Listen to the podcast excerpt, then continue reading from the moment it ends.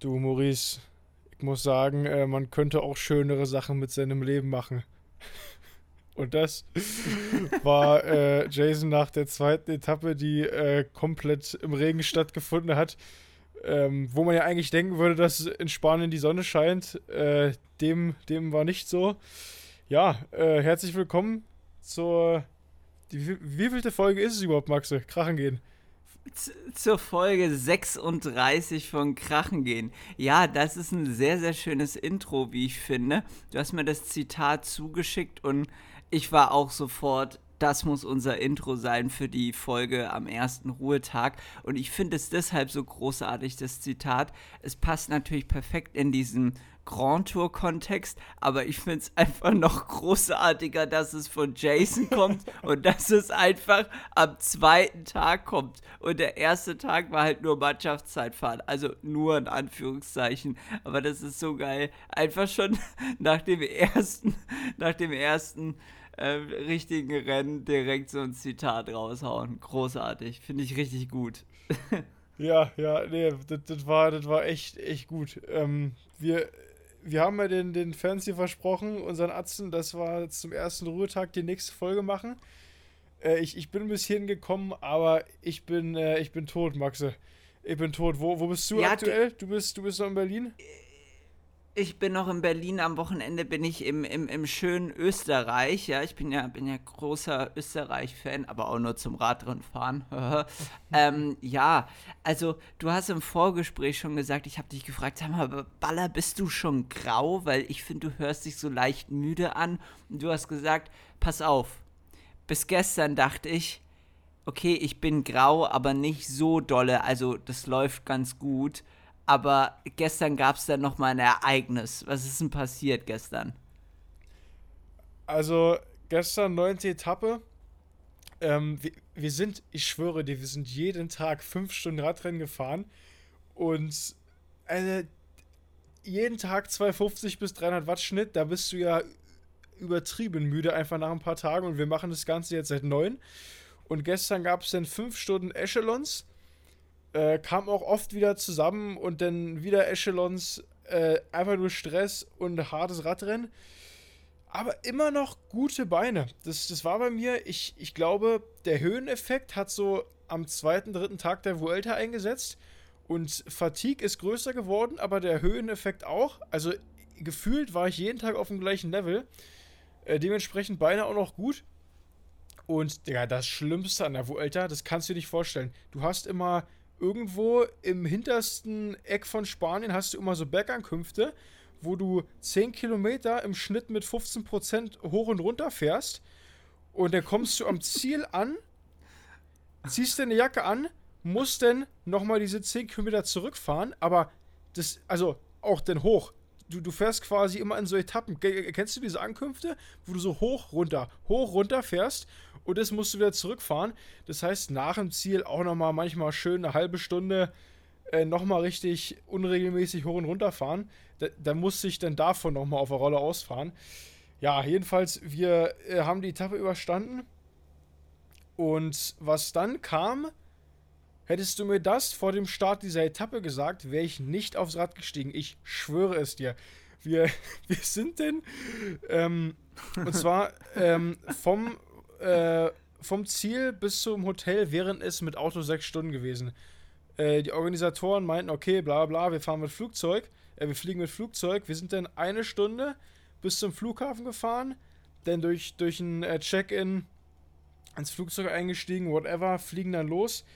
Und dann so 30 Sekunden bevor wir landen wollten, Digga, das Flugzeug ist, also hat fast so eine Drehung gemacht. Ich schwöre, also ich habe gedacht, jetzt sterben wir alle.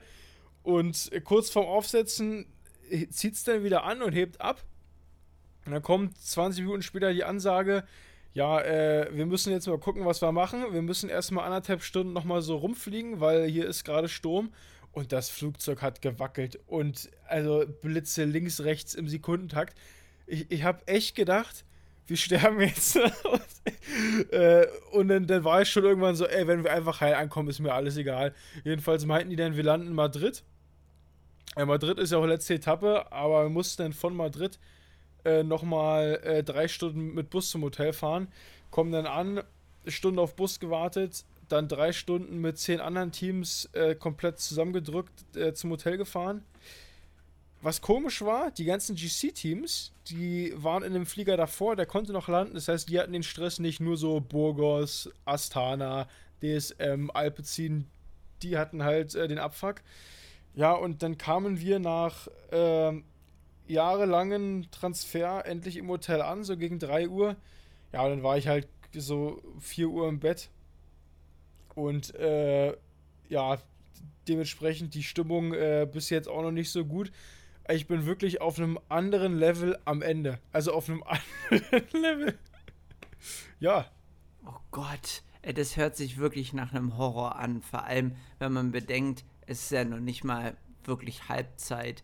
Also, das ist schon richtig krass. Aber der Veranstalter, ohne jetzt zu viel vorweggreifen zu wollen, der Veranstalter stand ja direkt mit dem Mannschaftszeitfahren auch in der Kritik.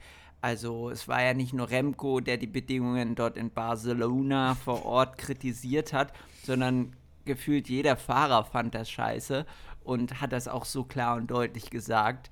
Und ja, es ist irgendwie mangelnde Sicherheit, lange Transfers und das, was du jetzt gerade erzählt hast, ist echt wirklich die Krönung. Also das ist super heftig. Ich habe sowas noch nie gehört, dass es das bei einer Grand Tour gab. Ne. Und das ist ja offensichtlich ein richtiger Eingriff ins Rennen geschehen. Wir, wir haben es auch mal ausgerechnet, weil wenn wir mit dem Bus einfach zum Hotel gefahren wären, wäre es so fünfeinhalb, sechs Stunden gewesen. Und selbst wenn alles perfekt gelaufen wäre mit, mit dem Flugzeug, hätten wir eine halbe Stunde weniger gebraucht. Also das war sowieso richtig unnötig, dass wir ans Flugzeug gestiegen sind.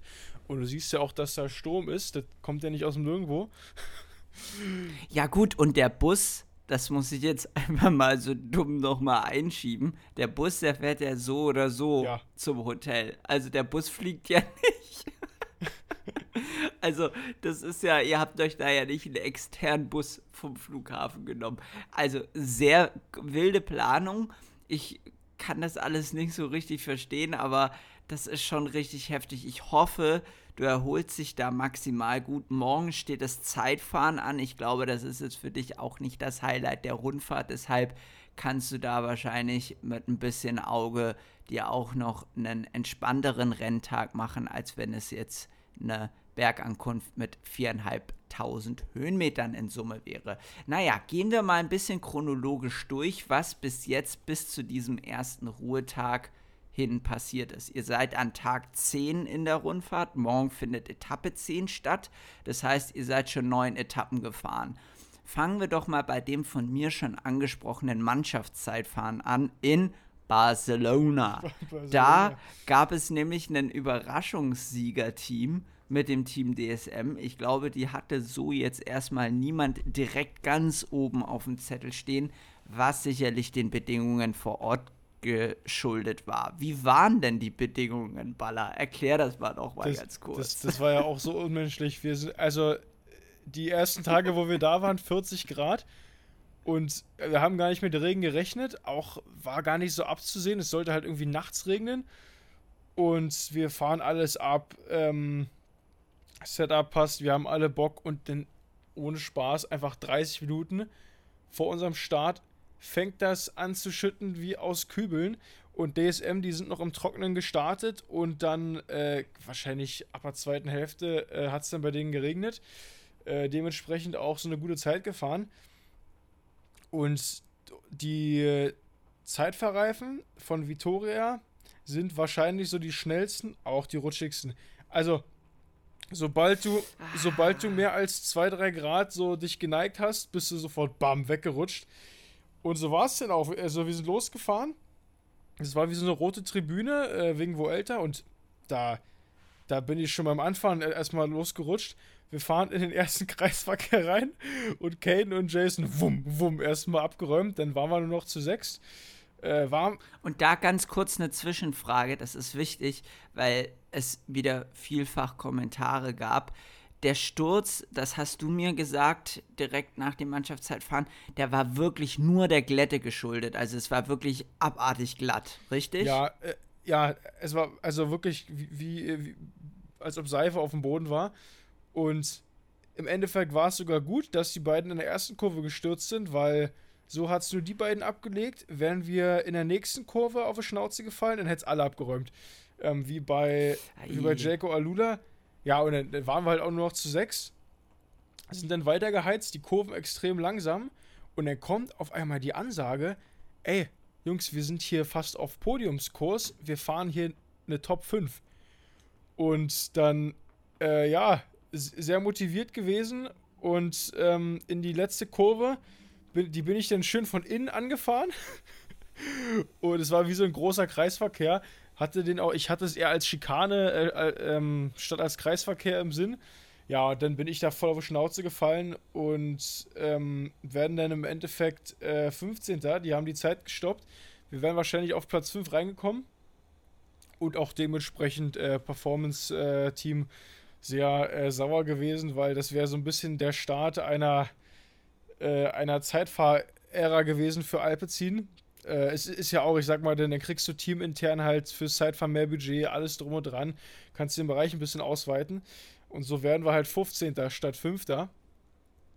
Ja, ne? Schade. Ah ja, aber in der Kurve, in der du gestürzt bist, äh, oder die Kurve, die du da angesprochen hast, das war so die letzte größere vom Ziel. Da war ja wie so, also es machte ja noch zweimal so einen Knick rechts und links und dann kam die Zielgerade. Und in der Kurve haben wirklich ungelogen 80% der Teams jemanden liegen gehabt. Ich, also ich, wirklich ich auch mich, ganz häufig einzeln. Also ich habe mich nicht mal stürzen sehen, so, weil ich habe gedacht, ja, nee, das passt schon. Vielleicht ein bisschen eng, aber das sollte passen und dann einfach warm weg, weg gewesen ja, du hast keine Chance, gerade auch mit den TT-Reifen, äh, du hast wirklich gar keine Chance. Es ist auch, ich habe ein Video gesehen von dem sportlichen Leiter von UAE, die hatten auch Schaden oder Sturz, ich weiß es nicht. Jumbo hatte zumindest mit Winkelgard einen prominenten Schaden im Rennen.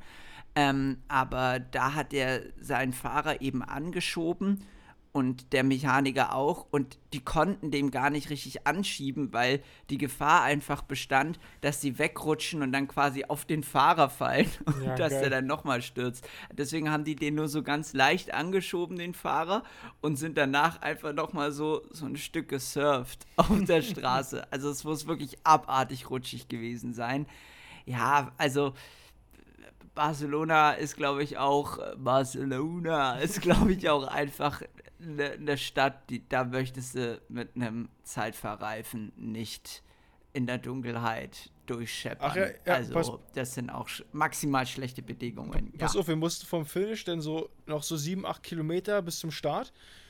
Oh, na klar, und, na klar, oh, na klar musst du dir das. Und, und jetzt kommt's, der, der Tobi hat äh, mittendrin Platten bekommen und wir haben, oh, wir haben im Radio durchgesagt, ja, Klassiker. der ist hier an der und der Straße, whatever. Und irgendwie ist das dann untergegangen. Und auf einmal ähm, sind wir so zurück im Hotel, 22.30 Uhr, äh, und merken so, ach, Tobi ist noch gar nicht da. und dann, ähm, dann, dann kommt, eine, kommt eine Frau äh, aus der Küche, weil, ähm, und sagt dann, ja, hier, hier ist wer am Telefon für euch. Und dann hat Tobi äh, aus, aus, irgendeiner, aus irgendeiner Bäckerei oder so äh, das Hotel rausgefunden, weil das war auch so ein komischer Name, der war jetzt auch nicht so einfach zu finden, das Hotel. Mit den Namen auch nicht gemerkt. Ja, jedenfalls, äh, der war dann so gegen eins, glaube ich, äh, im Hotel. Oh Mann, der Arme. Das erinnert mich an eine Geschichte, die ich auch in diesem Jahr erlebt habe. Ich möchte gar nicht zu weit ins Detail gehen. Äh, liebe Grüße an alle Beteiligten an der Stelle. Ähm, ja, bei, bei uns wurde auch mal beim Prolog die Fotografin vergessen und wir waren halt auch schon beim Abendessen und dann meinte irgendjemand so, ja, wo ist sie denn überhaupt? Ah, scheiße, die ist da immer noch. Und das war halt alles abgebaut und sie war das erste Mal dabei und hatte dann irgendwie auch nur von einer weiteren Person die Telefonnummer. Also es war auch maximal ungünstig. Die war da jetzt, die ist jetzt kein Rennen gefahren im Regen, aber trotzdem halt auch irgendwie blöd, wenn du da nochmal so zwei Stunden extra warten musst. Geil. Naja. Geil war auch, äh, Tobi hat, hat mir bei Instagram geschrieben, äh, und zwar der hat sich von so einem Spanier das Handy ausgeborgt, hat mir dann über Instagram Geil. geschrieben. und es wird immer besser. Und hat dann gesagt, ja, hier ist Tobi, holt mich mal ab, whatever.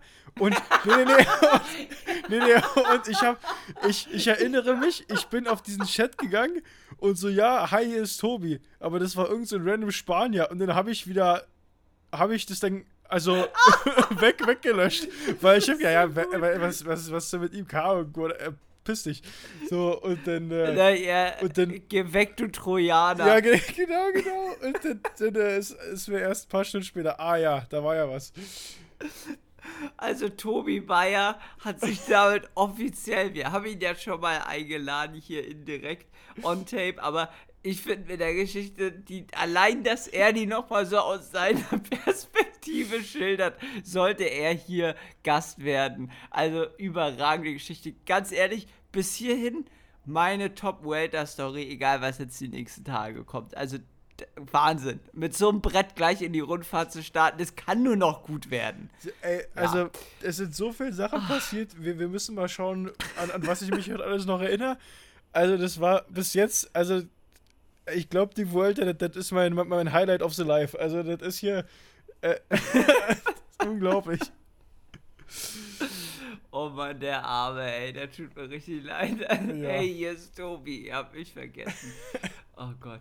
So, denn. Okay, dann, dann springen wir zur Etappe 2 weiter, würde ich sagen. Genau, genau. Also dieses, diese paar Kilometer Mannschaftszeitfahren, die haben so viel geliefert. Das möchte ich jetzt einfach nochmal einwerfen. Das ist ja unglaublich. Also was da als Skandale drumrum waren. Also allein wie Remco ins Ziel kam und sich dann dabei sein Betreuer aufgeregt hatte und der meinte, hey, cool down, Remco. No, no, nothing will change, nothing will change. Das fand ich auch großartig, aber egal. Der sah auch mit diesem ja, der sah auch mit diesem komischen Specialized Zeitverhelm mit der Socke da drunter.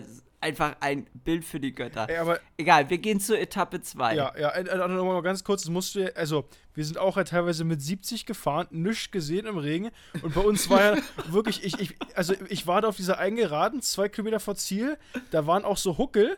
Einfach nur mit 70, du hast nichts gesehen, alle haben geschrien von rechts und links. Du hast gedacht, also ich, vielleicht bin ich auch gleich tot einfach, wenn, wenn irgend so ein ungünstiger Huckel kommt und Remco das ist das Ganze ja im Dunkeln gefahren. Also, also, das ist also wirklich wie Affen im Zirkus. Das, also ist unglaublich, ne? Das, äh, naja. Ja, aber ich finde auch, er hat sich ja vollkommen zu Recht aufgeregt. Man muss aber auch sagen, ich verstehe nicht, warum haben die sportlichen Leiter sich da nicht zusammengeschlossen? Weil ich meine, das ist ja eine doofe Situation für alle gewesen, offensichtlich für DSM jetzt am wenigsten. Aber warum ist man da nicht geschlossen zur Rennleitung hin und hat gesagt, können wir das nicht zwei Stunden vorschieben? Ja, ich, ich, glaube, die haben das, also wenn, ähm, wie gesagt, die Woche davor waren 40 Grad und keine einzige Wolke am, am Himmel. Ich glaube, wenn dieses Wetter gewesen wäre, wären die so in, in einer leichten Dämmerung angekommen aber ja, so das wäre halt wär du. Schöne Bilder. Schön, schön. Schöne Bilder. Kannst nicht meckern. Schön. Gut geplant, schöne Bilder, hätte man dann gesagt. Aber so ist es natürlich eine volle Katastrophe. So Vor allem mit dem, was dann noch auf Etappe 2 kam. So. Äh, bei Etappe 2, nee, Etappe 2 erstmal noch, das sei nochmal gesagt hier. Etappe 2 hast du und ich hab's auch gesagt, aber du vor allem, du hast einen möglichen Sprint gecallt. Hab ich gelesen dann so, dass der ein oder andere darüber geschmunzelt hat. Aber ich sag mal so, am Ende Caden Zweiter. Am Ende also der knapp. ist gesprintet. Ja, äh, ja, Wetter war genauso wie am Vortag. Ich auch schon mit Sturzfolgen komplett eingepflastert. Wir waren bei der Teampräsi und ich hab, äh, hab schon wieder Depression gehabt. Gedacht, ey, was, das kann doch nicht wahr sein. äh, ja, hat einfach den ganzen Tag geregnet, wieder fünf Stunden. Das war wie so ein, wie so ein Eintagesrennen, wie so ein Klassiker. Hatte auch, glaube ich, da 280 äh, Watt im Schnitt über fünf Stunden.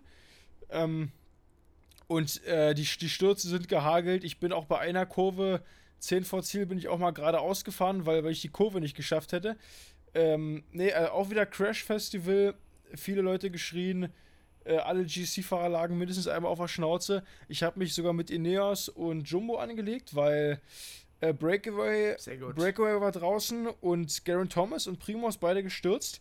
Und es ging ja für uns um Stage-Win.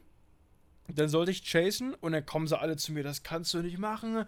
Garen Thomas und Primos liegen auf der Fresse, du musst jetzt warten. Und äh, ja, dann äh, ging so ein Dylan van Baarle, da musste er erstmal sagen, nee, ich mache jetzt, ich fahre jetzt. Also. Was hast du, du bist dann gefahren, ne? Ja, ja, das war ganz komisch, weil aus dem Radio kam die Ansage, Maurice, du fährst jetzt Vollgas, weil wir müssen die einholen. Und ähm, Jumbo und Ineos haben mich da abgedrängt, gesagt, ey, nee, du fährst jetzt nicht, wir warten hier auf die. Aber du, im Endeffekt, wenn es berghoch geht, wartet auch keiner auf uns. Und wenn es hier bei uns um Etappensieg geht, dann müssen wir halt fahren. Ähm, ja, äh, zu, zu der Etappe, die letzten 10 Kilometer, äh, Zeitabnahme war 10 Kilometer vor Ziel, weil das war wieder so rutschig, hoch und runter. Und weil es so gefährlich war, ging es dann nur noch um den Etappensieg, aber nicht mehr um Zeit.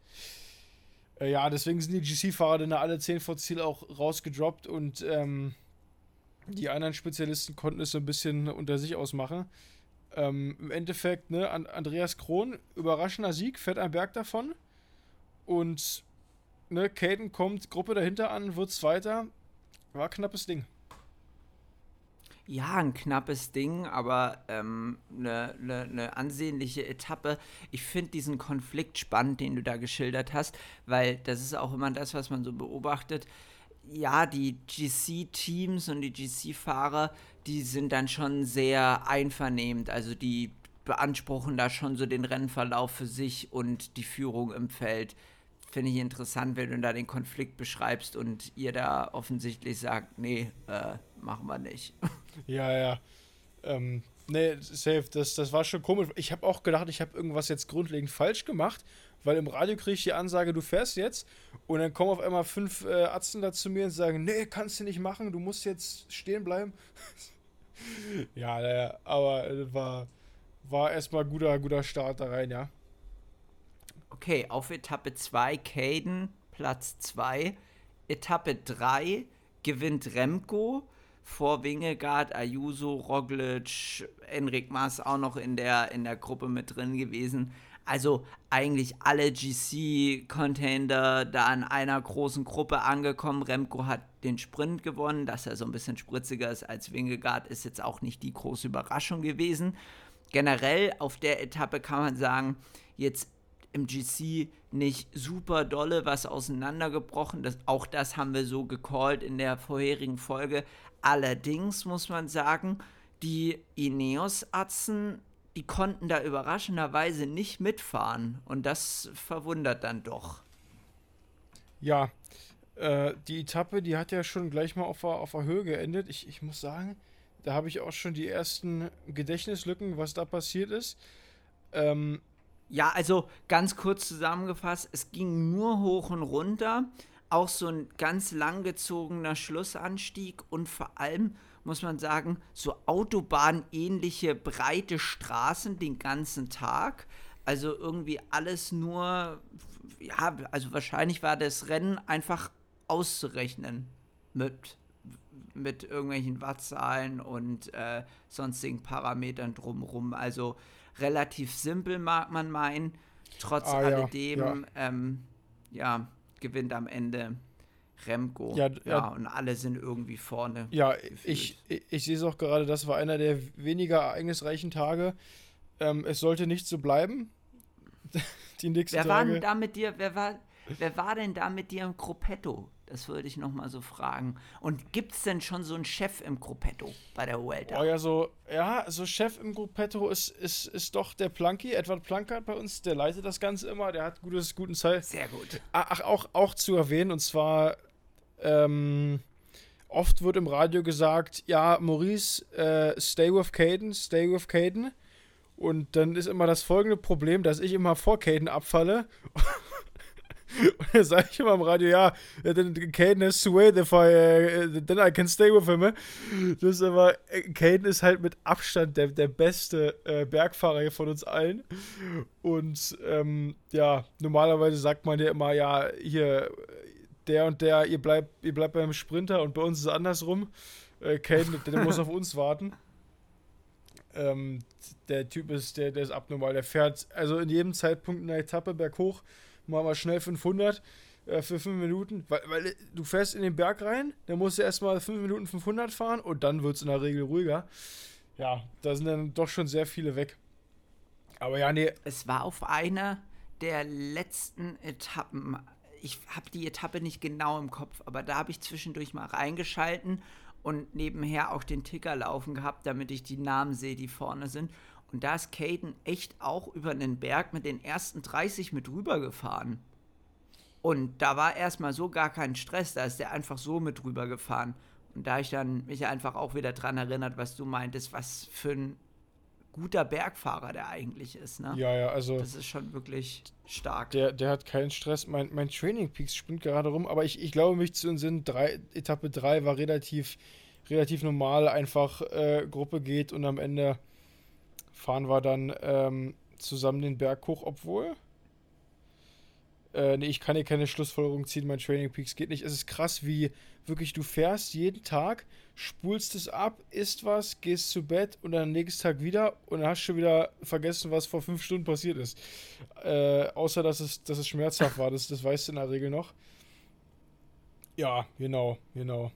Aber das, das, dazu. Die Etappe danach, Etappe 4, da, da haben wir dann Caden gehabt. Caden gewinnt vor Molano und Edward Toynes. Das war so ein ähm, punchy Sprint, so wurde es beschrieben.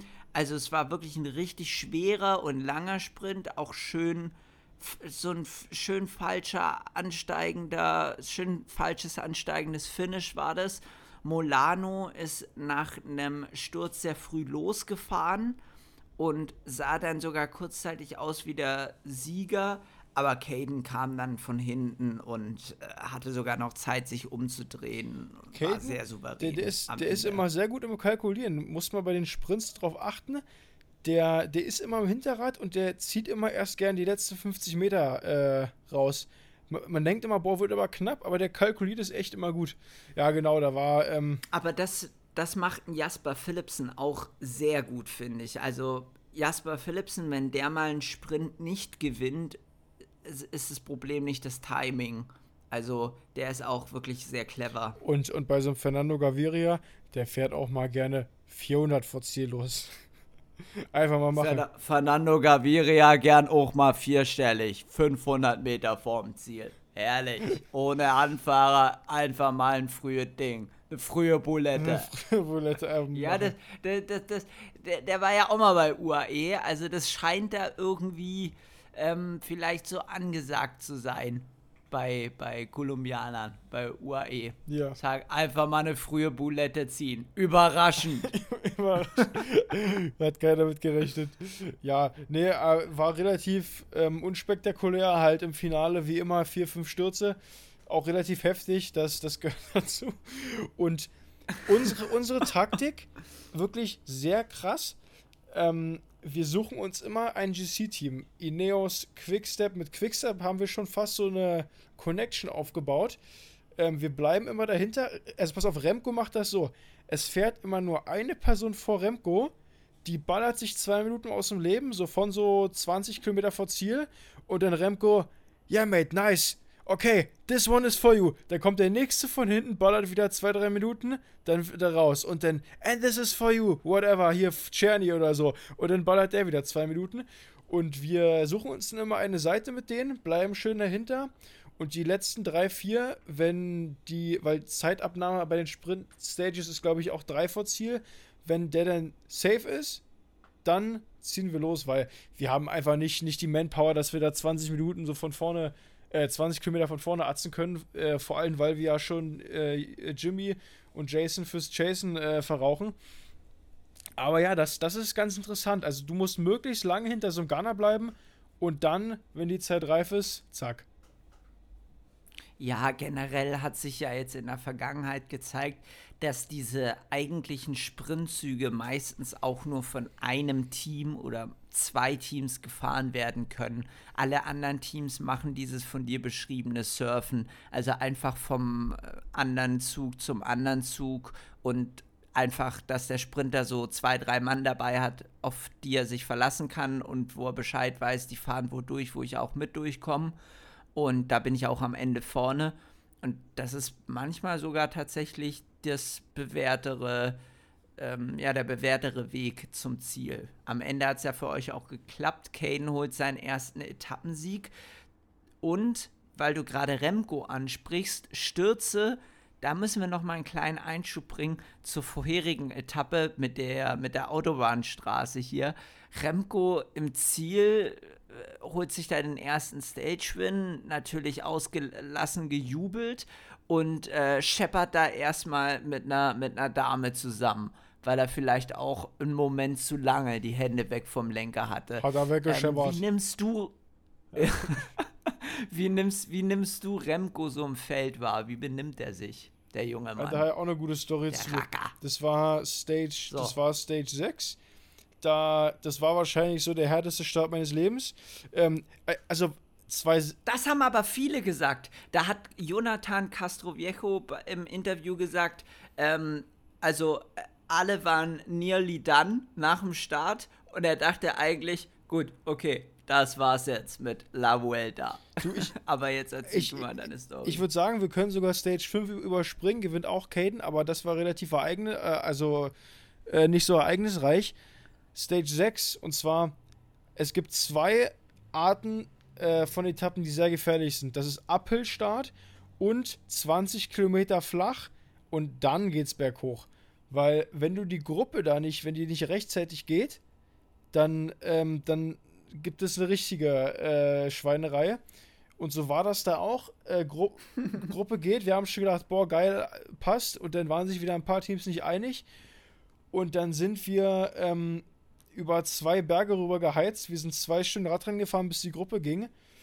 Und äh, ich habe wirklich mein, mein Leben gelassen. Äh, auch wieder Stürze links und rechts. Ähm, und ich bin dann sogar über den äh, zweiten genannten Berg mit Garen Thomas und den ganzen GC-Fahrern äh, vorne rüber gefahren. Es hatte 40 Grad gehabt. so, So, so. so, Weil das, das, das war so ein. so, Kinder, So, hört mal zu.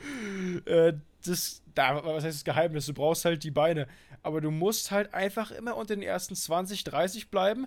Dann kannst du mal ab und zu ein bisschen sacken lassen, wenn die so 600, 700 Watt fahren.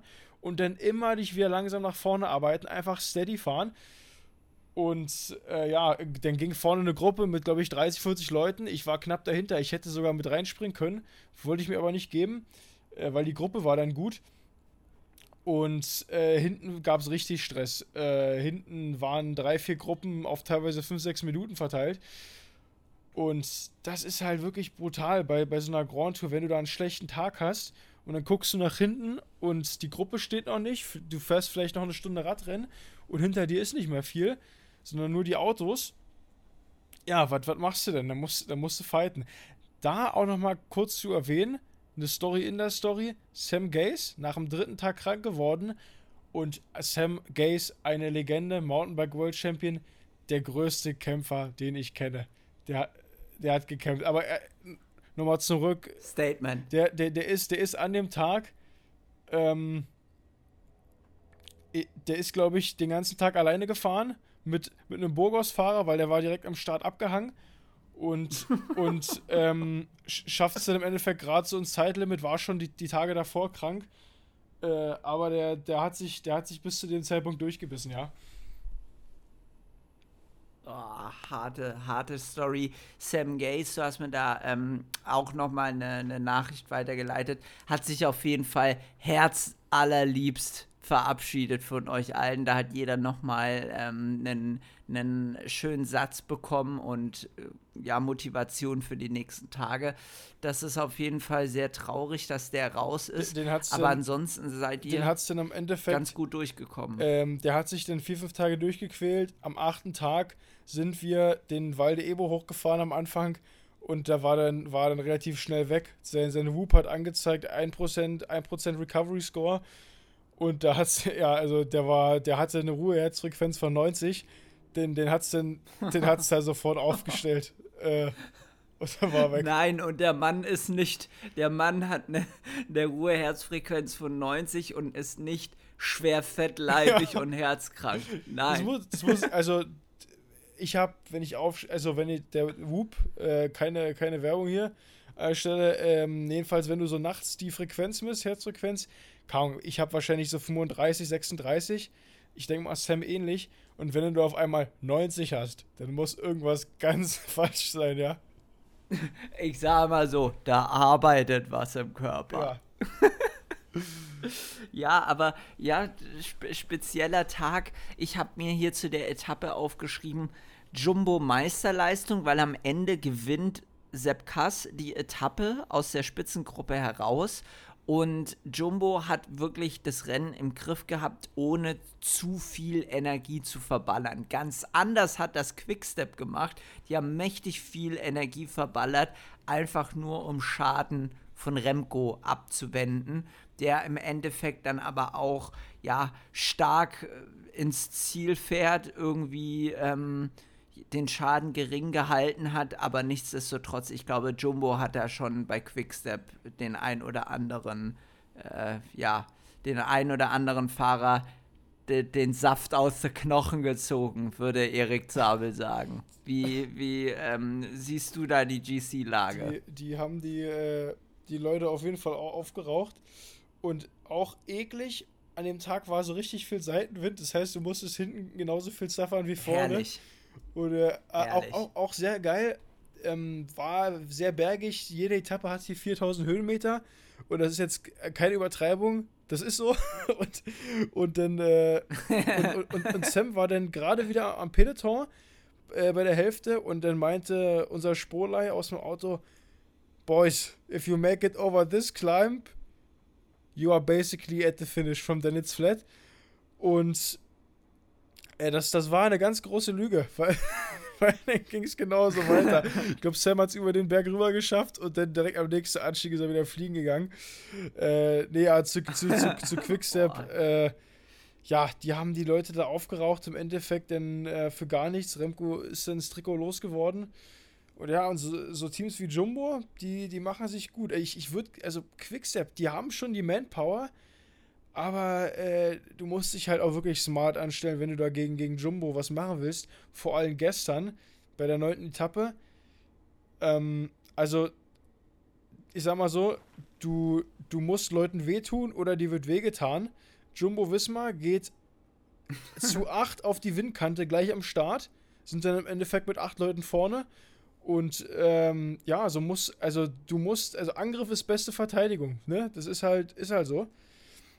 Ja, ich glaube, das trifft genau perfekt den Plan, den Jumbo verfolgt. Also immer sich vorne zeigen, attackieren, das Rennen schwer machen, weil die wissen, sie haben die Power im Team, sie haben diese Mannschaftsstärke und die brauchen sich nicht verstecken und abzuwarten, denen tut es am besten gut, wenn sie einfach vom Start weg auf die Windkante gehen. Da tun sie sich wahrscheinlich im Endeffekt weniger weh, wie wenn sie einen Tag später abgehangen werden, weil sie drei Tage gewartet haben. Das ist das Perverse, ne? Ganz das, einfach zu sagen. Du hast das ja. einfachste Leben, wenn du einfach dauerhaft auf Angriff gehst, ob es jetzt Windkante ist, ob es bei einer Breakaway Stage ist mit, mit Berg hoch, Berg runter.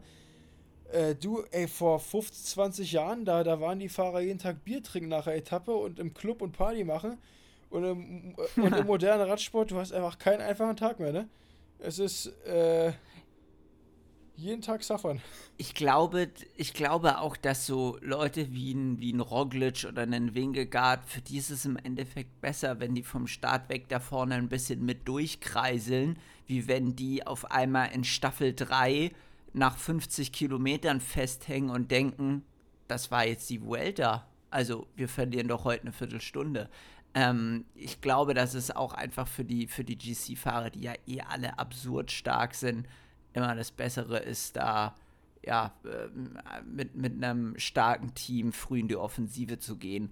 Ich glaube, Jumbo ist wirklich, das hat sich jetzt hier bis zum ersten Ruhetag gezeigt, schwer zu schlagen. Auch wenn das Rennen bis hierhin komplett offen ist. Also ich, wichtig ist auch nochmal zu sagen, die UAE-Jungs sind auch noch voll im Rennen. Ähm, und Remco ja auch. Nichtsdestotrotz, die Jumbos haben einfach so eine geschlossene Mannschaftsstärke. Die sieht man bei Quickstep nicht. Die haben offensichtlich den ein oder anderen Krankheitsfall auch zu beklagen. Remco wirkt oft sehr porös und nervös, auch wenn er physisch wahrscheinlich das Leistungsvermögen dazu hätte, den beiden Jungs da Paroli zu bieten. Nichtsdestotrotz glaube ich, der Sieg geht hier über Jumbo Wismar. Also es ist, die sind ja noch zeitgleich. Aktuell Remco, Primos, Wingegaard relativ nah beieinander. Sepp Kuss, okay, Sepp Kuss hat zwei Minuten Vorsprung, der verliert wahrscheinlich vier äh, beim morgigen Zeitfahren. Aber ich, ich, ich bin gespannt. Ich glaube so. Also ich, ich weiß noch nicht, wer gewinnt. Aktuell sieht es ziemlich stark nach Jumbo Visma aus. Aber die Vergangenheit hat uns ja gezeigt, ähm, ja, äh, das, das kann sich äh, noch, noch schnell ändern, vor allem, weil wir halt noch zehn Etappen haben. Für mich sind es nur noch so vier, fünf Etappen. Ich rede mir das immer schön. Ich suche mir immer so ein paar Etappen raus und sage, ach ja, das ist quasi ein Rest-Day. Für mich auch Sprint-Etappen auch Rest-Day. Weil du fährst, wenn du, wenn du eine gute Sprint-Etappe hast, fährst du 5 Stunden 180 Watt, dann fährst du die letzte Stunde halt Finale. Aber an sich für den Körper nicht so krass, ne? Weil fährst du halt 5 Stunden KB. Das ist, das ist eine ausgedehnte Ja, KB-Einheit mit am Ende schnell fahren. Ich glaube, ich glaube, für so einen Primus Roglic ist das immer sehr, sehr viel Stress da im Finale. Also für den ist es dann nicht ein vollwertiger Rest-Day. Ich glaube tatsächlich, hier ein Hot Take, für Primus sind die Flachetappen fast mehr Stress wie für Leute, für dich oder für so ein Planky, weil euch macht das sehr Spaß, da so eine Stunde noch mal am Ende ein bisschen heizen, schön reinhalten. Ihr habt ja da auch kein Problem, irgendwie euch da wegdrücken zu lassen. Das dann einfach schnell, tut ab und zu so ein bisschen weh. Aber für den ist ja Stress. Also für den könnte ja hier jeden Moment äh, ja das Leben aus den Händen Ey, aber gerinnen. ich- so in Aber ich etwa. muss auch sagen, äh, bei der letzten Sprintankunft, äh, vor, vor drei Tagen war das, glaube ich, da hat es auch wieder, also so viele Leute ähm, sind auf die Fresse geflogen. Der Robbe Gies, der hat, glaube ich, so 80% seiner Haut verloren. Ich glaube, Thymen Ahrensmann, den hat es komplett entschärft, der war dann raus danach. Äh, der war raus danach. Ja, der hat eine ganz, eine, eine ganz schwere Kopfverletzung oder was heißt ganz schwer? Der ist ordentlich auf den Kopf gefallen. das sah es, richtig übel es ist aus. Äh, wirklich, du fährst da mit 60, 65 und äh, links Crash, rechts Crash und dann denkst du einfach nur, ey, bitte, Alter, bleibt auf dem Rad vor mir. Äh, Habe ich jetzt gar keinen Bock, hier auf die Schnauze zu fliegen. Also, es, ist, es ist so geil. ähm, ja. Nee, aber genau, also. Nee, war auf jeden Fall äh, also bis, bis hierhin sehr ereignisreicher. Äh, Ja, da, ich würde sagen, wir müssen hier nochmal die Etappen vollständig machen. Etappe 7 wird Caden Fünfter. Die habe ich gar nicht so richtig auf dem Schirm. Aber da meintest du, mh, da lief es irgendwie nicht so Ja, richtig aber- rund für uns. Was war da? Pass, pass auf, und zwar Jason und Jimmy mussten chasen. Das heißt, wir waren auf dem Papier danach noch sechs, weil die waren dann halt äh, 30 vor Ziel, wurde so schnell, da waren die dann weg. Ähm, und, und nee, pass auf, die mussten auch ganz alleine fahren. Das heißt, wir haben keine, aktuell haben wir keine Unterstützung. Bei den Sprintetappen fahren wir, fährt Alpecin de Koenig und niemand anderes. Das heißt, die waren weg, dann waren wir zu sechst. Sam Gaze, wahrscheinlich mit 43 Grad Fieber, der, der, hat, der hat einen Pull von, hat einen Pull von drei Sekunden gemacht. Äh, aber ey, wirklich, also mein tiefster Respekt, dass der, der ist, wie der leiden kann. Also, der wird noch mit einem Bein Finale fahren, so mäßig. Äh, demnach waren wir zu fünft. Dann 10 vor Ziel haut's den Robbe. Robbe auf die Schnauze. Dann waren wir noch zu viert. Ein Sprinter, drei Leadout-Fahrer. Und dann mussten wir uns halt zu dritter durchquälen. Ähm, haben einen wirklich guten Job gemacht. Es hat sogar, es hat sogar alles hingehauen, obwohl wir so in der Unterzahl waren. Äh, aber einfach Pech gehabt, weil die, es war relativ technisch zum Ende hin und Caden hat sich da so ein bisschen rausspülen lassen vom Hinterrad. Ähm, Im Endeffekt super Teamleistung, aber einfach im Sprint manchmal hast du das falsche Hinterrad, dann kommt die Waschmaschine und dann musst du halt von Position sprinten, so war das in dem Fall. Ja, da würde halt Fünfter. Aber gewinnt äh, die Sprints, hier sind immer 20, 30 vor Ziel, gewinnt den Sprint davor und ist aktuell, hat einen riesigen Vorsprung auf, aufs grüne Trikot.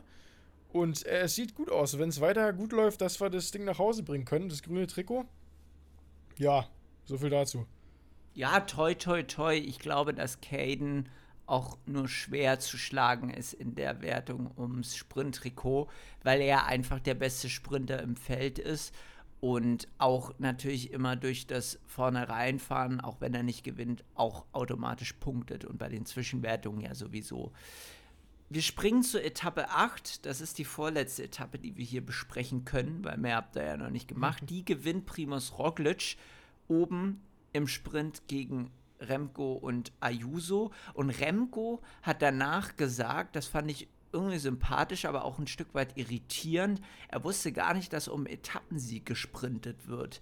Und klar, man kennt's, im, wenn man im Radrennen steckt, du bekommst ja von, von, von dem GC-Rennen weniger mit als ich, ähm, dann ist man immer so ein bisschen in seiner eigenen Welt und auch auf das angewiesen, was einem aus dem Auto raus gesagt wird. Nichtsdestotrotz, finde ich, hätte man Remco schon die Information geben können, einfach der Vollständigkeit wegen, Junge, du fährst hier gerade um den Etappensieg.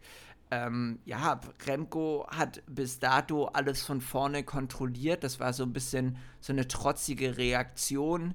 Keiner von Jumbo fährt, die sind da zu dritt drin. Jumbo hat versucht, ihn mit Sepp Kass zu attackieren, der auch nach der Etappe ins rote Trikot gekommen ist.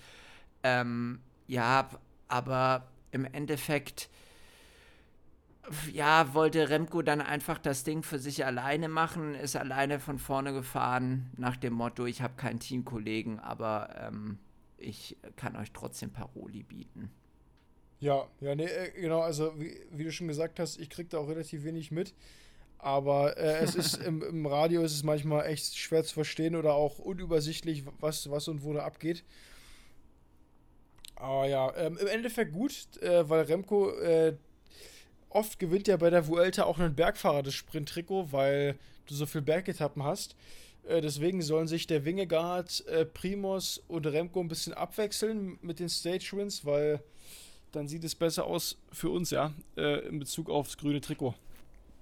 Weißt du, was meine Theorie ist, warum das bei der Vuelta so komisch ist? Dass dieses Sprint-Trikot, diese Punktewertung, muss man ja sagen, da so offen für andere Fahrertypen auch ist.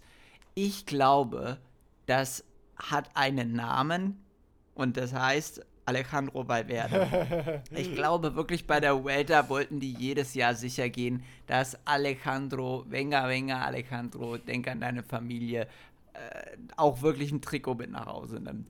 Und ich glaube, dass das, das im Kern die Sache ist, warum diese Punktewertung auch offen für andere Fahrertypen ist.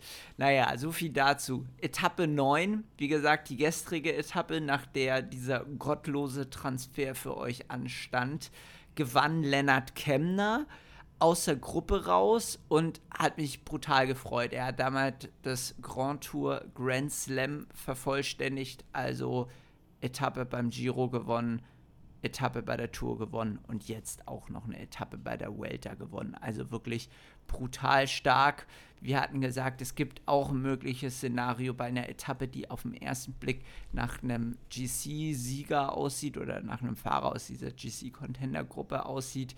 Im Endeffekt ähm, ja, gab es dieses Szenario, dass starke Bergfahrer vorne waren, wie eben ein Kemner oder ein Hamilton.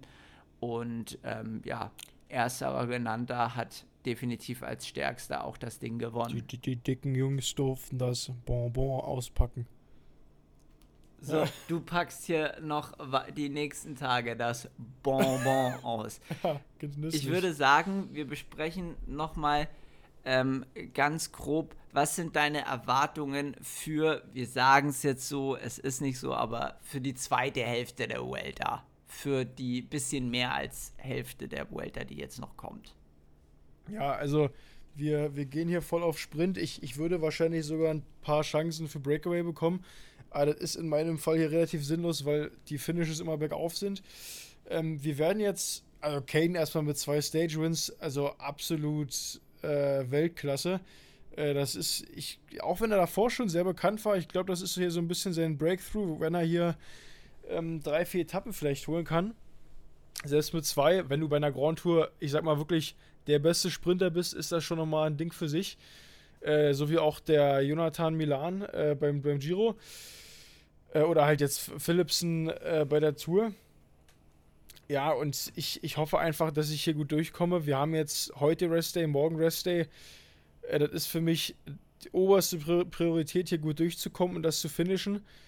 Äh, und da werde ich hier alles geben. Und sonst halt ähm, probieren wir hier ein gutes Leadout zu machen und mal schauen, wie jetzt auch die Reihenfolge fürs Leadout aussieht, weil ich war äh, aktuell immer so der dritt-, viertletzte Mann.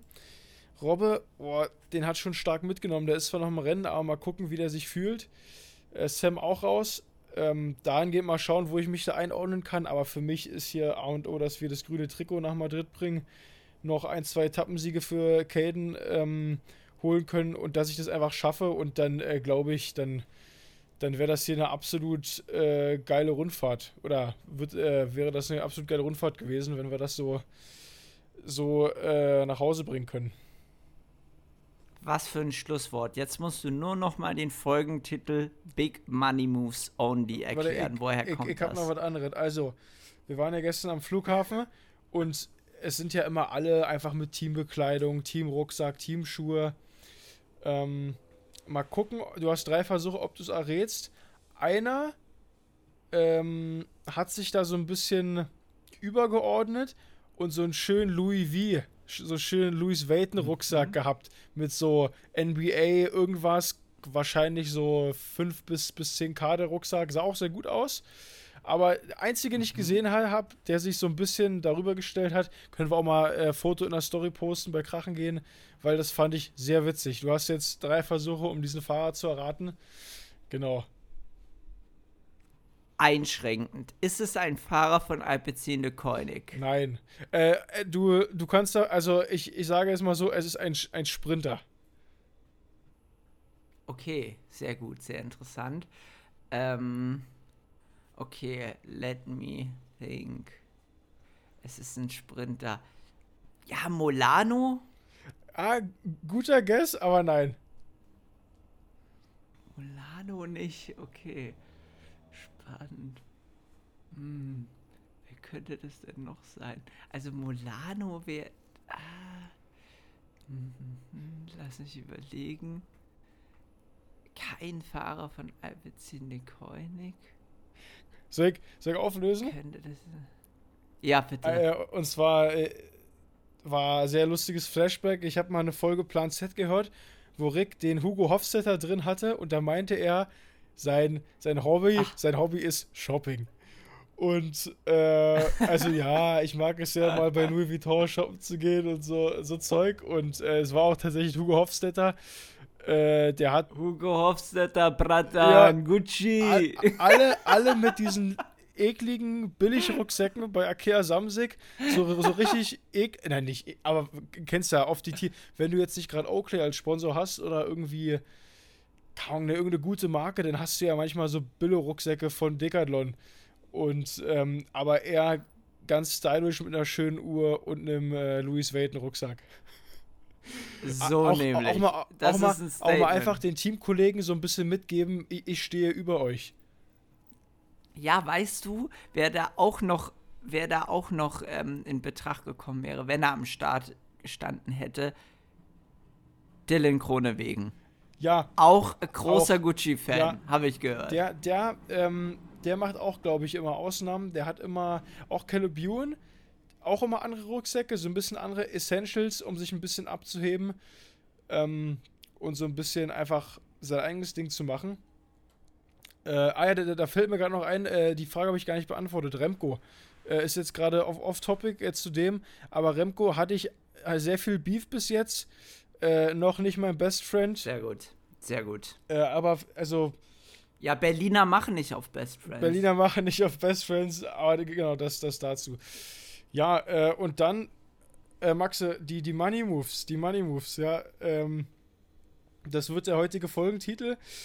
Äh, ich, ich weiß gar nicht, wie es genau dazu kam, aber ich glaube, Etappe 3 oder 4, bevor wir den ersten Sieg geholt haben, meinte ich, ja, Boys, äh, today we make big money moves, big money moves only. Und äh, das fanden alle sehr lustig. Das hat sich so ein, hat sich so durchgezogen durch die Vuelta und äh, äh, fanden alle sehr geil. Jetzt sehr, äh, sehr guter Begriff, den wir jetzt hier äh, eigentlich täglich verwenden.